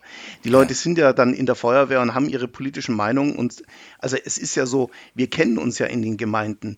Es wird nur nicht offiziell vorne vom Pastor oder Ältesten äh, thematisiert. Und das ist auch, äh, das wird aussterben, glaube ich. Das wird aussterben. Guck mal, die, guck mal Fridays for Future. Das sind Leute, die zunehmend sagen, ähm, äh, wir schalten uns ein. Wir wollen mhm. mitreden. Ja, und äh, das geht uns auch so. Wenn ich eine Gemeinde, in eine Gemeinde komme, wo alles geistlich kühl ist, ähm, und man, man, sich nicht die Hände schmutzig macht, nicht mal ein kontroverses Thema anpacken kann, die zieht mich nicht mehr an. Mhm. Und ich glaube, ja. diese Gemeinden werden in der westlichen Welt auch zunehmend aussterben. Und viele Gemeinden haben ja schon umgestellt, äh, haben soziale Projekte, wo du dich einklingen kannst. Und in der Regel mhm. kommen da auch Leute, weil sie sagen, ja, da kann ich mitmachen, da kann ich was tun. Ich sehe am Ende des Tages, was ich bewirkt habe. Mhm. Mhm. Das müssen wir stärker machen. Und mhm. natürlich trotzdem beim Wort Gottes und äh, bei Jesus als dem Zentrum bleiben. Das ist natürlich klar, das steht für mich außer Diskussion. Aber dieses zweite gehört dazu. Ja, in der mhm. evangelikalen Szene, andere Szenen, die, äh, die äh, sind nur noch in sozialen Projekten, die müssen sich vielleicht eben in anderer Weise hinterfragen lassen, sind sie denn am Weinstock, kriegen sie denn ihre Kraft von Jesus aus der persönlichen Beziehung? Ähm, ja, und beide Dinge muss ich schauen, wo, wo falle ich vom Pferd, von welcher Seite. Ja. Ganz wichtig, das macht eine, Attrakt, macht eine Gemeinde attraktiv. Eine Gemeinde soll ein Ort sein, wo, die, wo ich als Mensch hinkomme und kriege meine Fragen, meine geistlichen Fragen beantwortet. Wie kann ich im Glauben wachsen? Wie kann ich die Bibel lesen? Ganz wichtig. Aber natürlich ist es eine Frage, die mich beschäftigt im Innersten. Wie verhalte was, was mache ich denn, wenn ich einen Flüchtling sehe? Soll ich jetzt dem negativ gegenüberstehen? Soll ich den uneingeschränkt positiv? Was denke ich dann dazu? Was denke ich zum Klima? Das sind Fragen, die wir haben. Aha. Wir beziehen unsere Antworten dann von der Tagesschau und von Arbeitskollegen, aber in der Gemeinde rede ich mit keinem drüber. Ist doch unnatürlich. Ist ja nicht ganzheitlich. Mhm. Ja. Stimmt. Ne, ja. Da müssen wir uns ja. öffnen irgendwie. Wir sind doch, wir sind doch nicht zwei Menschen, ein geistlicher und ein weltlicher. Wir sind ein Mensch, aber wir haben die zwei Arten von Fragen, die wir beantwortet haben wollen. Beide wichtig. Ja. und zumal, wie gesagt, ich finde diese, also aus dem Grund fasziniert mich das auch, was du tust, weil ich da irgendwie, wie gesagt, dass jemand sich Urlaub nimmt und äh, ans Mittelmeer fährt und dort Leute aus dem Wasser zieht da finde ich irgendwie, ja, okay, cool. Dir, dir glaube ich das, was du tust. Weißt du, du, du, und, und, und du hast ja vollkommen recht, man, man, ähm, es müssen nicht alle ans Mittelmeer fahren. Also es gibt genügend Dinge, wo man sich engagieren kann. Ne? Mhm. Aber dieses Praktische ähm, ist halt ja, da wird die Welt, da wird das, äh, da wird der christliche Glaube eben anfassbar. Da kriegt der Körper und ist nicht nur so ein Gedankenkonstrukt, ne? so, eine, äh, so ein Glaubensbekenntnis, was man mhm. spricht, sondern äh, plötzlich wird so ein Glaube ähm, anfassbar. Und das finde ich eigentlich gut. Mhm. Ich selber bin darin nicht besonders gut, muss ich zugeben. Ähm, aber ich finde es gut. Ich finde es schon mal gut. Also ich, ich finde, man muss da auch nicht jetzt, äh, sage ich mal, gut oder der Profi oder sonst irgendwas sein. Nee, nee. Aber ähm, wenn ich in der Bibel wieder lese, Jakobus, äh, der dann eben sagt, also ein echter Glaube führt auch zu echten Taten. Ne? Also daran müssen wir uns schon messen lassen. Ich, ich muss nicht gut sein, ich muss ja. nicht Profi sein. Wir wissen, dass wir für Gott nicht perfekt sein müssen. Wir können es auch nicht. Hm. Aber äh, ich habe dann einen rettenden Glauben, wenn aus dem auch Früchte erwachsen. Und wenn ich ehrlicherweise streckenweise in meinem Leben feststelle, ich habe mich da aufs Geistliche zurückgezogen und habe mir praktisch nicht die Hände schmutzig gemacht, weil es natürlich Zeit kostet, es kostet Geld, ja, Urlaub. Und wenn jemand sich irgendwo für andere Sachen engagiert, Fair Trade oder teure Dinge kauft, die dann eben nachhaltiger sind, das kostet Geld, hm. ja, oder sich engagiert, das kostet Zeit und du wirst vielleicht sogar angefeindet. Das ist Glauben. Glaube kostet was. Ne? Hm. Das müssen wir uns schon fragen. Wird mein Glaube praktisch konkret? Und was ich festgestellt habe jetzt äh, nach meinem persönlichen Engagement, wenn ich die Bibel lese, dass Gott wirklich ein Gott der Armen, Verfolgten und Unterdrückten ist. Also Gott hat keine Lieblingskinder, aber wenn er eine Fokusgruppe hat, dann sind es die, denen es nicht so gut geht wie anderen. Mhm. Ganz genau. Da müssen wir uns schon mal fragen lassen. Ne? Oder er sagt zu seinen eigenen Jüngern, ja, äh, ich, äh, ich, ich werde zu euch sagen, ich kenne euch nicht. Und dann sagen die, bitte was? Bitte, wie, wie schön? Ja, wer hat, wer hat mir zu essen gegeben, als ich im Gefängnis war, als ich verfolgt war und so weiter? Da spitzt es Jesus nochmal zu und sagt letztendlich, der echte Glaube wird, mündet immer in echte praktische Taten. Sonst hm. ist es kein Glaube, und ich werde dich am Gerichtstag nicht kennen. Und das ist sein Maßstab. Nicht, dass wir perfekt viel wahnsinnig toll machen müssen, wir müssen einfach anfangen. Und das muss man in den Gemeinden predigen. Vieles geht letztendlich, der Glaube kommt von der Predigt, vom Hören. Und Leitung und Lehre, das ist mein Appell an die christliche Szene. Ähm, das muss geleitet und gelehrt werden. Daraus kann auch Glaube erst entstehen. Wenn ich immer nur äh, sage, du musst deine stille Zeit und, äh, und, äh, und dein Bibelwissen vermehren, dann denken die Leute irgendwann mal, glauben das und versuchen das. Wenn ich aber in der Gemeinde sage, zu einem echten Glaube, da helfe ich dir, kommen, sollen echte Taten und da geben wir als Gemeinde auch Impulsen und unterstützen dich. Ähm, dann kommt was anderes am Schluss raus. Deswegen sehe ich äh, in diesem ganzen Thema äh, die Gerechtigkeit, göttliche Gerechtigkeit auf der Welt äh, als Christen, sehe ich eine ganz große Verantwortung bei den christlichen Leitern und Lehrern. Hm. Hm. Es ist eine, es ist eine, eine theologische Schwerpunktsetzung, die du, die du einforderst, sozusagen. Wir als evangelikale Christen kommen stark natürlich von, der, von den Reformatoren her. Es geht um die Glaubens, bei uns sehr stark äh, in der Theologie um die Glaubensgewissheit, um die Erkenntnis, dass Gott mich wirklich liebt, äh, dass ich nichts bringen kann, was ihn äh, für mich einnehmen könnte, dass alles unverdiente Gnade ist und so weiter und so mhm. fort. Du hast gerade sehr stark so dieses hebräisch, he, hebräische Christsein sozusagen betont, was man eben in manchen Christen von Jesus sieht und eben ganz stark im Jakobusbrief. Äh, ich lese den zurzeit und manchmal fällt mir vor lauter Schreck die Bibel aus der Hand, weil ich als, als evangelischer Christ irgendwie denke, komisch irgendwie, das spielt in meiner Theologie so gar keine Rolle. Eben sowas wie, der zeig mir doch deinen Glauben ohne Werke, der, ja. den gibt es nämlich überhaupt gar nicht. Ne? Ja, ja. Ich kann dir meine Werke zeigen, dann weißt du, dass ich glaube. Da fällt einem so als so, so als, als Nachfolger der Reformation fällt einem irgendwie alles aus der Hose. Ne? Und du denkst, mhm. das, das ist doch genau das Gegenteil von dem, was mir immer gesagt worden ist. Mhm. Du, du, du forderst eigentlich eine, eine, eine, eine Neuschwerpunktsetzung mhm. ein, sozusagen. Und du, und du führst es auf die gegen, gegenwärtige Situation auch zurück. Äh, du sagst, es ist offensichtlich, dass wir handeln müssen. Und unser Glaube liefert uns dafür jede Motivation, die wir, die wir eigentlich nur brauchen könnten. Also mhm. es wird Zeit, ne? aufzuhören, über Gewissheiten zu reden und äh, den Glauben wieder praktisch werden zu lassen. Ja. Ja, und ich sehe das auch äh, ähm, geschichtlich, also ich kann das auch nachvollziehen. Die Reformation ist entstanden, weil ein, ein Mann oder mehrere Le äh, Leute, und einer hieß davon eben äh, Luther, gesagt hat, hier, da läuft einiges falsch. Mhm. Ähm, und war dann ein Reformator und wollte eigentlich reformieren und letztendlich ist aber eine neue Kirche rausgekommen oder eine äh, neue äh, Kirchenbewegungen hm. in denen er aber auch nicht alles so radikal umsetzen konnte, wie er es ursprünglich gedacht hatte. Und hm. natürlich, wenn du eben als Martin Luther eben Dinge siehst, die nicht gut sind und das adressierst, dann wirst du diese Dinge ändern. Und dann werden sich in deiner strömenden Bewegung danach diese Dinge ändern. Er hat aber nicht moniert, dass es christliche Krankenhäuser gab und anderes, äh, hm. äh, dass man sich um Arme gekümmert hat, weil das gab es ja auch. Das haben die ersten äh, Christen und die ersten Missionare ähm, und äh, Mönche und so weiter gemacht. Das war ja gut. Hm.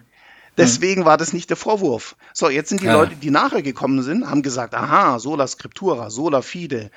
Ähm, was war das dritte? Sola, soli, äh, sola, sola gratia. Sola gratia. Mhm. Ja? Und das ist ja auch gut. Mhm. Und in keinem Punkt will ich das schmälern. Ich bin mit, mit, mit beiden Füßen stehe ich auf dem Evangelium, auf dem Wort Gottes und so weiter. Aber es ist eben durch diese, äh, durch diese ähm, Reformation und auch dann durch die Bewegungen, die später kamen, auch in den ganzen Freikirchen bis heute, sagt man, ja, wir, die, die, die große Kirche macht es ja so, die haben ja vielleicht gar keinen echten Glauben, deswegen sind wir für den Glauben zuständig. Ja? Hm. Das kann schon sein, dass man sich selber korrigieren will, hm. aber dann darf man nicht das Gute das in der Kirche gewohnt hat und das Jesus vorgelebt hat und das Gott einfordert, weglassen und sagen, dafür, da kümmern sich halt dann andere Kirchen drum oder da mhm. kümmert sich ja der Sozialstaat drum. Mhm, und da haben wir ein Riesenproblem. Wenn wir dieses Potenzial wieder heben, dann, dann stehen wir mit beiden Füßen äh, in der Welt und auf dem Glauben oder sehen da mit beiden Augen. Ne? Und das ist, das ist überfällig und das passiert natürlich. Und jeder, der in einem Missionswerk arbeitet und jeder, der in der neuen äh, Fresh X habe ich jetzt äh, gesehen und was es da alles gibt, äh, die nehmen das in den Blick und versuchen das auch wieder zu korrigieren. Das ist auch mhm. gut so. Aber ehrlich gesagt, ähm, es kommt nicht in der Breite an. Und wenn ich mir heute was wünschen könnte von Gott, dann wäre das, dass äh, die ganze evangelikale Szene beides in den Blick nimmt und sagt, volle Kraft auf Jesus und das Wort Gottes weiterhin und volle Kraft die Ungerechtigkeit dieser Welt bekämpfen. Mhm. Weil wir haben Gott im Rücken. Mhm. Und zwar volle Kraft. Und das fehlt. Mhm. Sag mal, Chris, ähm, ich würde gerne noch mal eine Frage in die Richtung stellen, weil ich weiß, dass du, als ich dich gefragt habe, ne, äh, ob du hier mit uns das Gespräch führen willst, da hast du ja gesagt, ja, du würdest eigentlich lieber mit Politikern sprechen. So. Mhm. Und habe ich, und da habe ich gesagt, ja, haben wir leider nicht, äh, sind wir nicht. Wir sind nur äh, halt hier zwei Talker, so. Aber ähm, und da kommen wir jetzt nochmal äh, auf das Themengebiet äh, Flüchtlinge und Seenotrettung zurück, weil du an der Stelle, zumindest hatte ich den Eindruck, irgendwie ähm, gerne was bewegen möchtest. Also du, ähm, was wäre, was wäre, was würdest du gerne mit Politikern besprechen zu dem Thema, was dir am Herzen liegt? Erzähl uns doch mal ein bisschen was dazu. Zum Thema Seenotrettung. Ja. ja. Also ich beobachte jetzt in letzter Zeit, äh, Anfang Mitte 2019, dass es ein größeres, allmählich wieder ein etwas größeres Verständnis gibt, dass man die Dinge äh, trennen muss und nennen muss, so wie sie sind. Seenotrettung, Menschen äh, lässt man nicht ertrinken. Ja. Und da haben wir jetzt einige, die äh, sich in verschiedensten Parteien sagen, ja, natürlich wollen wir keine Menschen ertrinken lassen. Und hoffen mal, dass sie das alles so ernst meinen, wie sie sagen. Das ja. finde ich gut. Weil dann das andere Thema, wo kommen dann diese Menschen hin, die man aufnimmt, die man gerettet hat, das ist natürlich ein drängendes, das ist ein politisches und ähm, da hätte ich auch als Privatmann äh, ein paar Vorschläge und das muss aber auch kontrovers diskutiert, war, äh, diskutiert werden. Da gibt es auch keine einfachen Lösungen. Ne? Ja. Weil sie alle nach Libyen zurückzubringen, äh, nicht gut ja, wenn sie da wieder versklavt und prostituiert werden. Aber vielleicht gibt es ja noch andere Länder. Ne?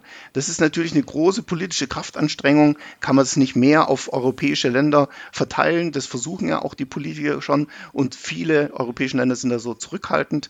Warum denke ich mir, das ist eigentlich eine Sauerei, dass der Putin der, äh, der, äh, der Mann hinter dem Assad ist, der das vieles mit verursacht hat und warum nimmt nicht der Putin die ganzen syrischen Flüchtlinge auf? Ne? Das wäre mal eigentlich, äh, der hat es eigentlich mit verursacht, weil er dem Assad so den Rücken gestärkt hat. Ne? Gut, das ist jetzt natürlich, da kann man drüber lachen. Ähm, oder selber afrikanische Staaten. Ich habe selber mit Afrikanern unterhalten und die sagen, sie sind selber auch, ähm, wie sagt man, sie schämen sich, dass auch zum Teil äh, afrikanische Staaten sich zu wenig um die eigenen äh, Flüchtlinge und, und, und äh, Probleme kümmern. Ähm, das kann ich jetzt nicht lösen, aber sowas, sowas würde ich gern mit Politikern besprechen. Ähm, und ich bin jetzt persönlich gibt ja auch in der, in, bei den privaten Seenotrettern ganz unterschiedliche Couleur. Ich selber bin eher so der Meinung, für mich steht im Fokus, die Menschen aus äh, Seenot zu retten und sie nicht in ein unsicheres äh, Land äh, abzuschieben. Aber daneben gibt es dann noch ganz viele verschiedene Möglichkeiten und die müssen nicht alle am Schluss nach Deutschland oder Schweden kommen. Ja? Ja. Und da müssen afrikanische Länder da sein, da, äh, äh, da kann man nach äh, in alle möglichen europäischen Länder schauen und da kann man weltweit schauen und so weiter. Ne? Ähm, also das würde ich gerne mit Politikern besprechen. Das finde ich gut, dass das jetzt wieder ein bisschen getrennt wird, Seenotrettung und, äh, und Fluchtbewegungen. Aber das Thema wird uns nicht verlassen. Wir müssen darauf bessere Antworten finden. Wir sind natürlich mitten in der Globalisierung. Bisher haben wir als Westler die Globalisierung dadurch erkannt, dass es uns besser ging. Ja? Internet, Fliegen, äh, Ferien, alles für uns positiv. Und okay. jetzt holen uns mal die Schattenseiten der Globalisierung ein die Schattenseiten der Globalisierung sind in Afrika längst angekommen. Ne? Äh, und jetzt holen die uns halt ein. Und das ist unheimlich schwierig. Ich äh, verstehe da auch jeden Politiker, der sagt, ja, ich würde ja gerne, ich verstehe eine Frau Merkel, die da noch keine politischen Mehrheiten äh, gefunden hat in Europa, wenn halt dann andere sagen, ja, wir nehmen nur ein paar Christen auf als Flüchtlinge oder sonst irgendwas. Ne? Jeder sucht sich die Rosinen raus. Das ist unheimlich schwer. Aber mhm. wir sind da in einer, ähm, in einer Veränderungszeit. Äh, ähm, wir müssen dahin kommen, wenn wir globale Probleme, die wir heute haben, ne, Flucht, Klima zum Beispiel als zwei, wenn wir die nicht im größeren Kontext äh, beantworten, holen die uns ein. Hm, Und genau. die Zeit haben wir nicht mehr. Wenn, wenn wir den Klimawandel nicht entgegentreten, dann ist irgendwann mal Schicht im Schacht. Ja. Wenn wir das Thema Flucht und Migration und Krisenherde und Fluchtursachen nicht wesentlich besser international und global be beantworten, holt es uns ein. Ja, ja. Also zumal dann ist das, was wir gerade erleben, äh, nur die kleine Vorwelle. Ja, ja, das ist ein Vorgeschmack. Das ist letztendlich, können wir sogar das ein bisschen so. froh sein, dass wir jetzt alarmiert werden. Ja. Hm. Ja. Wahrscheinlich freuen sich ein paar Wissenschaftler, dass jetzt endlich mal so viel gesprochen wird und dass es eine Greta gibt, dass man jetzt endlich mal das Thema in den Blick nimmt. Und das Thema ich glaube, glaub, der, der, der, der Zeitpunkt der Freude ist, glaube ich, schon vorbei. Wir sind schon, also ich glaube, es ja. gibt nichts mehr zu freuen. Entweder es wird jetzt was getan oder, oder eben nicht. Und ich meine, wir haben ja schon Klimaflüchtlinge auch. Das ist ja keine Zukunftsmusik ja. mehr, sondern die, das sind ja Leute, die jetzt zu uns kommen, weil zu Hause einfach die Welt scheiße geworden ist. Und es liegt auch am Klima und es liegt natürlich auch daran, wie wir gewirtschaftet haben die letzten, keine Ahnung, 100 Jahre oder wie viel das gebraucht hat. Vielleicht noch nicht mal so lange, ich weiß es gar nicht genau. Ja. ja. Also das ja, würde ich, ähm, das würde ich gern mit Politikern besprechen. Ähm, ähm, ja. Hast du, hast du denn für, für also abschließend jetzt mal, äh, die Leute, die uns zugehört haben, die du erreicht hast, die sagen, der Chris hat recht äh, und genau, lass uns handeln. Welche Ratschläge könntest du, würdest du gerne geben? Jemand sitzt jetzt vor dir und sagt, Chris, ich habe dich gehört und ich finde, du hast recht. Was soll ich tun? Welchen Tipp hast du für mich?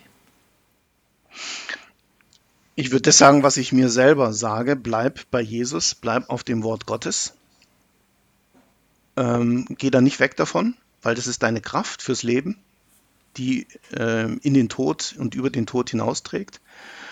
Und das andere ist, was ich für mich neu entdeckt habe, mit dieser Kraft Jesu, mit dieser Zuversicht von Gott, geh und nimm dir ein eine Ungerechtigkeit in der Welt und versuch sie, äh, versuch die Welt da ein Stück besser zu verlassen, als du sie vorgefunden hast. Bring mhm. dich ein, volle Kraft mit Jesus in die Ungerechtigkeit, damit da eine Pflanze der Gerechtigkeit entsteht.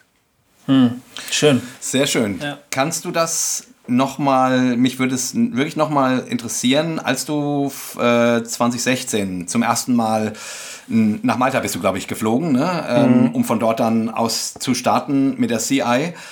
Kannst du mal ein bisschen nochmal, wie war das? Und wie war das gerade so als gläubiger Mensch? Äh, ne? Also ich meine, du, du hast ja neues, neues Terrain betreten im Grunde. Ne? Du, du, du warst zwar vorher schon zur See, aber, aber äh, aus anderen Gründen. So, also mhm. wie, wie war denn das? Erzähl, lass uns nochmal so, so ein bisschen an deinem eigenen Wachstumsprozess, an deinen Gefühlen, an dem, was dir geholfen hat, an dem, was dich was dir Angst gemacht hat. Äh, lass uns da mal noch, so zum Schluss noch ein bisschen Anteil haben, weil ich würde es gerne noch mal persönlich machen.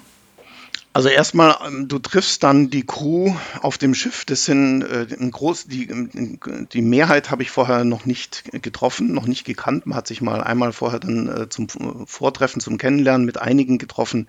Also du hast da eine ganz heterogene Gruppe von Leuten. Und das geht uns ja auch so, wenn wir uns irgendein Thema der Ungerechtigkeit beschäftigen, da treffen wir auf ja. Leute.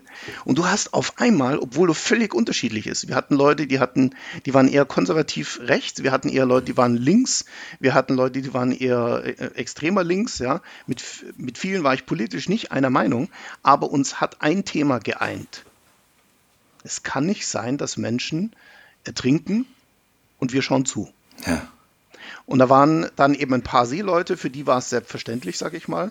Und da waren aber viele Leute aus der Gesellschaft, wirklich vom Studenten und Arbeitslosen bis zum Professor, ähm, die dann gesagt haben, wir haben dieses eine Thema und das eint uns. Und das hm. war so richtig stark. Hm. Ja, da habe ich sogar gemerkt, selbst äh, obwohl die Leute meinen Glauben in, in, meiner Weise wahrscheinlich größtenteils nicht teilen konnten, ja. hat uns trotzdem was anderes geeint. Hm. Menschen, die Chance zum Überleben zu geben. Und ich würde sagen, auch aus meiner christlichen Sicht, das ist äh, etwas, auch was Göttliches. Ne? Sorge für einen Menschen, Sorge für ein Geschöpf, das Gott in uns gelegt hat. Das haben die anderen nicht gewusst. Die waren keine Christen, die hätten es nie so benannt. Hm. Aber letztendlich war das, sind es Geschöpfe Gottes, die da äh, im Wasser ertrinken. Und da gibt es Leute, die sagen, äh, ich glaube zwar nicht an Gott, aber äh, das kann nicht sein, dass man Menschen. Ne? Und ja. damit hat Gott auch gewirkt. Das war wirklich ganz, ganz stark. So, dann fährst du raus. Ähm, das hat alles seine eigene Dynamik. Bist auf diesem Boot quasi zwei Wochen eingesperrt ohne Landgang. Wir waren die äh, zwei Wochen Tag und Nacht draußen. Das ist nochmal eine ganz eigene Welt für sich. Ähm, als Landratte brauchst du da länger, bis du dich drauf einlässt. Ähm, aber auch das funktioniert und dann kommen die Situationen, wo du dann das erste Mal, als wir das erste Mal Menschen gesehen haben, oder ich das erste Mal von der Brücke oben, als, äh, als Kapitän. Und dann war in der Morgendämmerung um fünf oder sowas, siehst du dann so ein Boot, der Motor ist aus, weil er nicht mehr funktioniert hat. Ähm, Menschen unterschiedlicher Couleur, Syrien, Afrika, helle, dunkle Hautfarbe sitzen auf dem Boot ganz still, schauen zu dir hoch. Ähm, wir werden lang, langsam aktiv, weil es uns überrascht hat.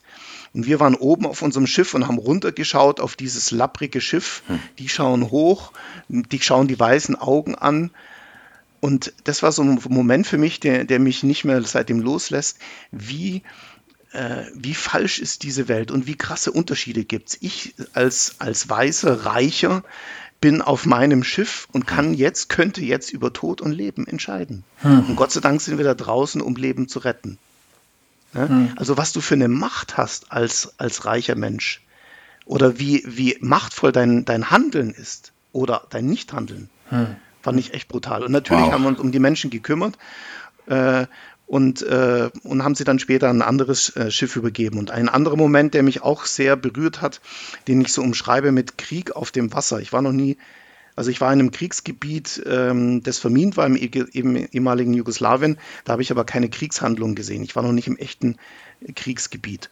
Ja. Ähm, wir waren 2017 draußen und sind dann vor der libyschen Küste bei äh, etwas mehr Wind und Welle, ein bis zwei Meter Welle, ähm, auf vier Booten mit jeweils etwa 150 Leuten gestoßen.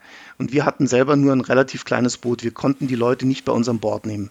Knapp 600 Leute. Hm. Das, und dann haben wir gefunkt nach Italien, könnt ihr uns jemand schicken zur Unterstützung.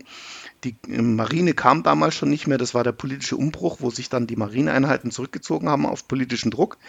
Und dann fuhr dann doch aber die italienische Küstenwache los in Lampedusa, in Sizilien. Die brauchte aber acht bis zehn Stunden. Wir waren dann zehn Stunden mit diesen 600 Leuten Puh. bei mehr Wind alleine, Krass. haben den Schwimmwesten ausgegeben und konnten die aber letztendlich nicht an Bord nehmen weil dann hätten wir uns selber in Gefahr gebracht. Ne? 600 Leute, so viel, ja. wir hätten vielleicht 100 aufnehmen können oder so. Und dann haben wir eben nur Kinder und Frauen aufgenommen, die, die am wenigsten Chancen haben zu überleben, wenn sie ins Wasser fallen. Und als erstes bei der, bei der ersten Fahrt haben wir eben äh, Kleinkinder und auch zum Teil Säuglinge mitgenommen. Und die kamen dann bei uns an Bord und danach haben wir dann die Mütter geholt, und als diese Kinder dann bei uns oben lagen, du bist ja als Kapitän auf der Brücke, musst dich um das Schiff kümmern. Ich konnte also nicht praktisch den Menschen helfen. Ich musste so ein bisschen zuschauen. Ja. Und habe dann gesehen, wie da diese kleinen Kinder rumliegen und schreien und dann kommen dann die Mütter dazu und suchen sich ihre Kinder. Und draußen sind die Menschen, die verzweifelt sind. Dann gab es schon die ersten, die von ihrem Schiff ins Wasser gesprungen sind, um zu unseren Beibooten zu kommen. Wir mussten hm. die beruhigen. Nein, nein, die großen Schiffe kommen. Also es war wie Wahnsinn. Krieg auf dem Wasser die Menschen erzählen dann natürlich furchtbare Horrorstories später und du denkst dir, was ist mit dieser Welt? Also ich war da so, für mich war das so mitten im Kriegsgebiet quasi drin zu sein, im Krisengebiet und ich habe mich so, einerseits haben wir was getan, aber ich habe mich richtig verloren gefühlt. Ich habe mir gedacht, so muss Krieg sein. Ja. Es stimmt nichts mehr äh, alles ist verdreht. Später mhm. war es so, die Mütter sind zu ihren Kindern und dann hat aber ein Kind immer weiter geschrien war auch für mich ein, äh, ein, äh, Moment, den ich nie wieder vergesse. Ein Kind hat immer geschrien und hatte keine Mutter. Oder die, äh, ja, ähm, die wurden uns aber allen von irgendwelchen Frauen gegeben, die Kinder. Wo ja. ist die Mutter? Dann bin ich zu unserem Einsatzleiter und äh, habe den fast schon ein bisschen ange, äh, angeschrien und habe gesagt, warum ist da ein Kind, das noch immer nicht bei seiner Mutter ist? Bringt das Kind zu seiner Mutter. Und dann hat er gesagt, wir, wir wissen es nicht, wer die Mutter ist. Äh, hm. Keine von den Frauen ist gekommen. Hm. Und dann hat das Kind geschrien und irgendwann nach einer halben Stunde kam dann wohl eine Frau und hat sich das Kind genommen. War scheinbar die Mutter. Und dann habe ich mich gefragt, warum hat diese Frau das Kind nicht genommen? Und äh, letztendlich eine Antwort habe ich nicht drauf. Was aber sehr wahrscheinlich ist, dass ein oder zwei Dinge passiert sind. Das eine ist, dass diese Frauen zu fast 100 Prozent vergewaltigt wurden. Das heißt, die sind traumatisiert, schwer traumatisiert. Und wenn du schwer traumatisiert bist, dann äh, hast du vielleicht nicht immer dein Kind im Blick. Das andere ist, wenn du vergewaltigt worden bist, viele Frauen haben da Kinder, kleine Kinder, äh, ungewollt von hm. ihrer Vergewaltigung. Hm. Das heißt, es ist nicht mal dein eigenes Kind. Hm. Und wahrscheinlich war sie schwer traumatisiert, schwerst traumatisiert und es war nicht das Kind, das sie gewollt hat. Wahnsinn. Das hat wahrscheinlich dazu geführt, dass sie das Kind nicht gleich zu sich genommen hat. Ja. Und das hat für mich, das war für mich so eine große Hoffnungslosigkeit. Wenn Mütter nicht mehr ihre leiblichen Kinder zu sich nehmen, obwohl sie schreien, herzzerreißend, dann, dann, das ist für mich fast wie die Hölle auf Erden. Das ist, wie kann's, wo kann es noch schlimmer sein, wenn eine Mutter nicht mehr ihr Kind nimmt? Und, ähm, aber letztendlich hat sie es dann doch wieder genommen und wir konnten diese, diese 600 Menschen äh, retten. Es gab leider an dem Tag auch ein paar Tote, äh, weil wir zu lange allein waren ohne Unterstützung. Ähm, musste zusehen, wie jemand äh, reanimiert wurde und dann doch nicht zum Leben kam, wieder zurück. Also Wahnsinn. Also das war ein ganz schlimmer Tag im Mai 2017. Hm ähm, der auch viele von uns der Crew erstmal traumatisiert hinterlassen hat, bis wir das mhm. dann später auch aufgearbeitet haben.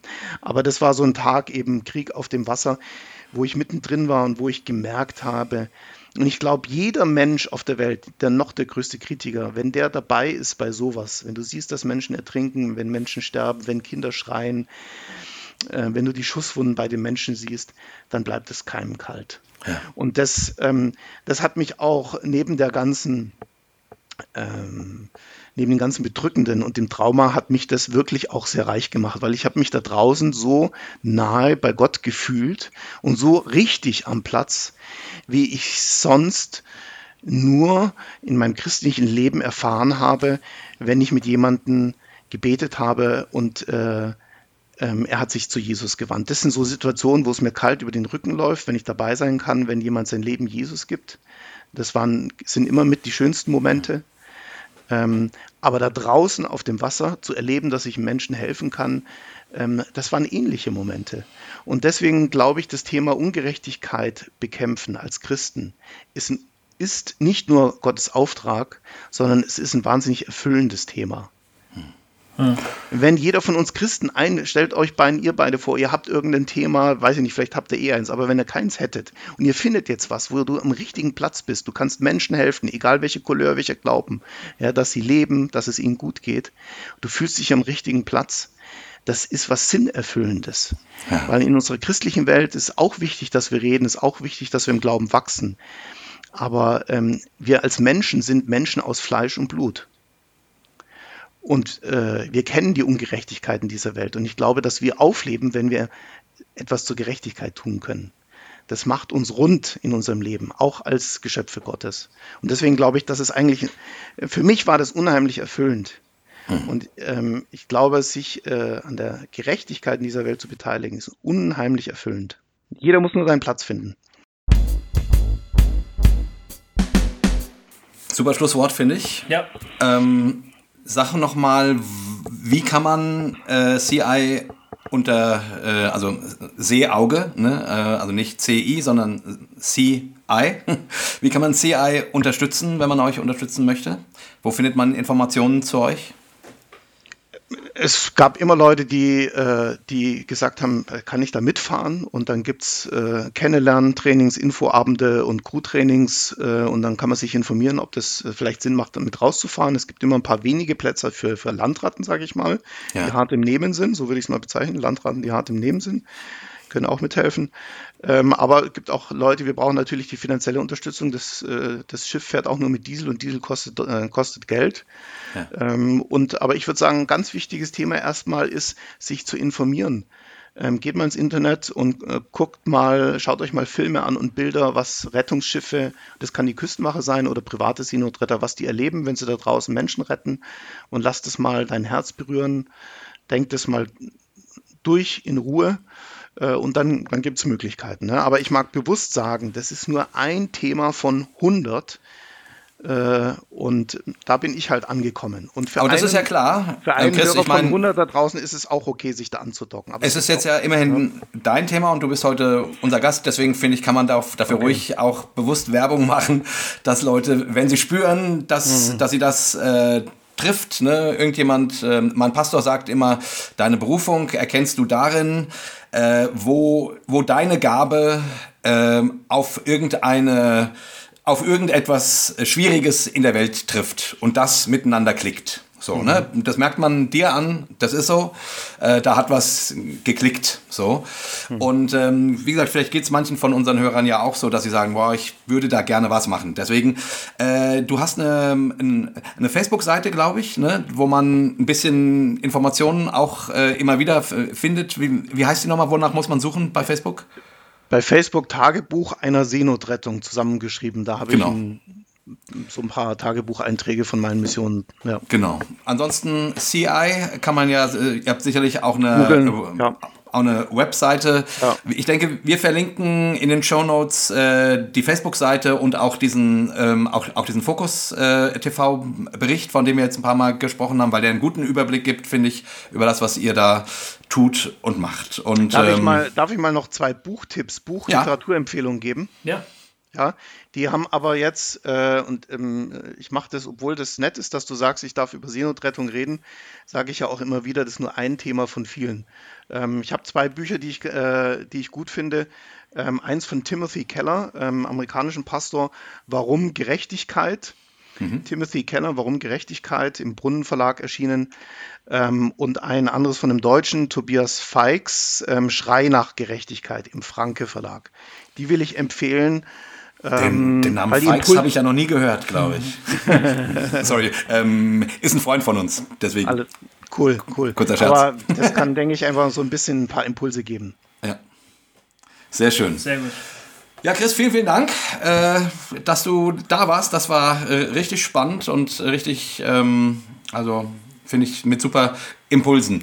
Wir beenden unseren äh, Talk. Wir haben immer ein gemeinsames Ritual, äh, und zwar, ähm, dass wir mit unserem Gast zusammen ähm, dreimal Hossa sagen. Das ist sozusagen unsere, unsere Abschiedsliturgie. Was heißt denn eigentlich Hossa? Das müsst ihr mir jetzt auch noch sagen. Ich glaube, das ist sowas ähnliches wie Hurra oder sowas. Genau. Ähm, ja. Ich sage immer, das ist die hessische Version von Hosiana. okay. Wir sind ja aus Hessen. Ne? Ja, ja. Aber das ist natürlich eine Lüge. Es ist, äh, es ist einfach ein schönes Wort. Genau, also dreimal Hossa und äh, damit verabschieden wir uns von unseren Hörern und äh, schaltet in zwei Wochen wieder ein. Äh, wenn wir wieder da sind, mit welchem Thema auch immer. Ja. Oder vielleicht sogar, ja doch, in zwei Wochen, nehme ich mal an. Ja. Genau, also wir verabschieden uns mit einem dreifachen Hossa, Hossa, Hossa, Hossa. Hossa. Genau. Okay. also vielen Dank. Vielen Dank, Chris. Hossa Talk. Jay und Goofy erklären die Welt.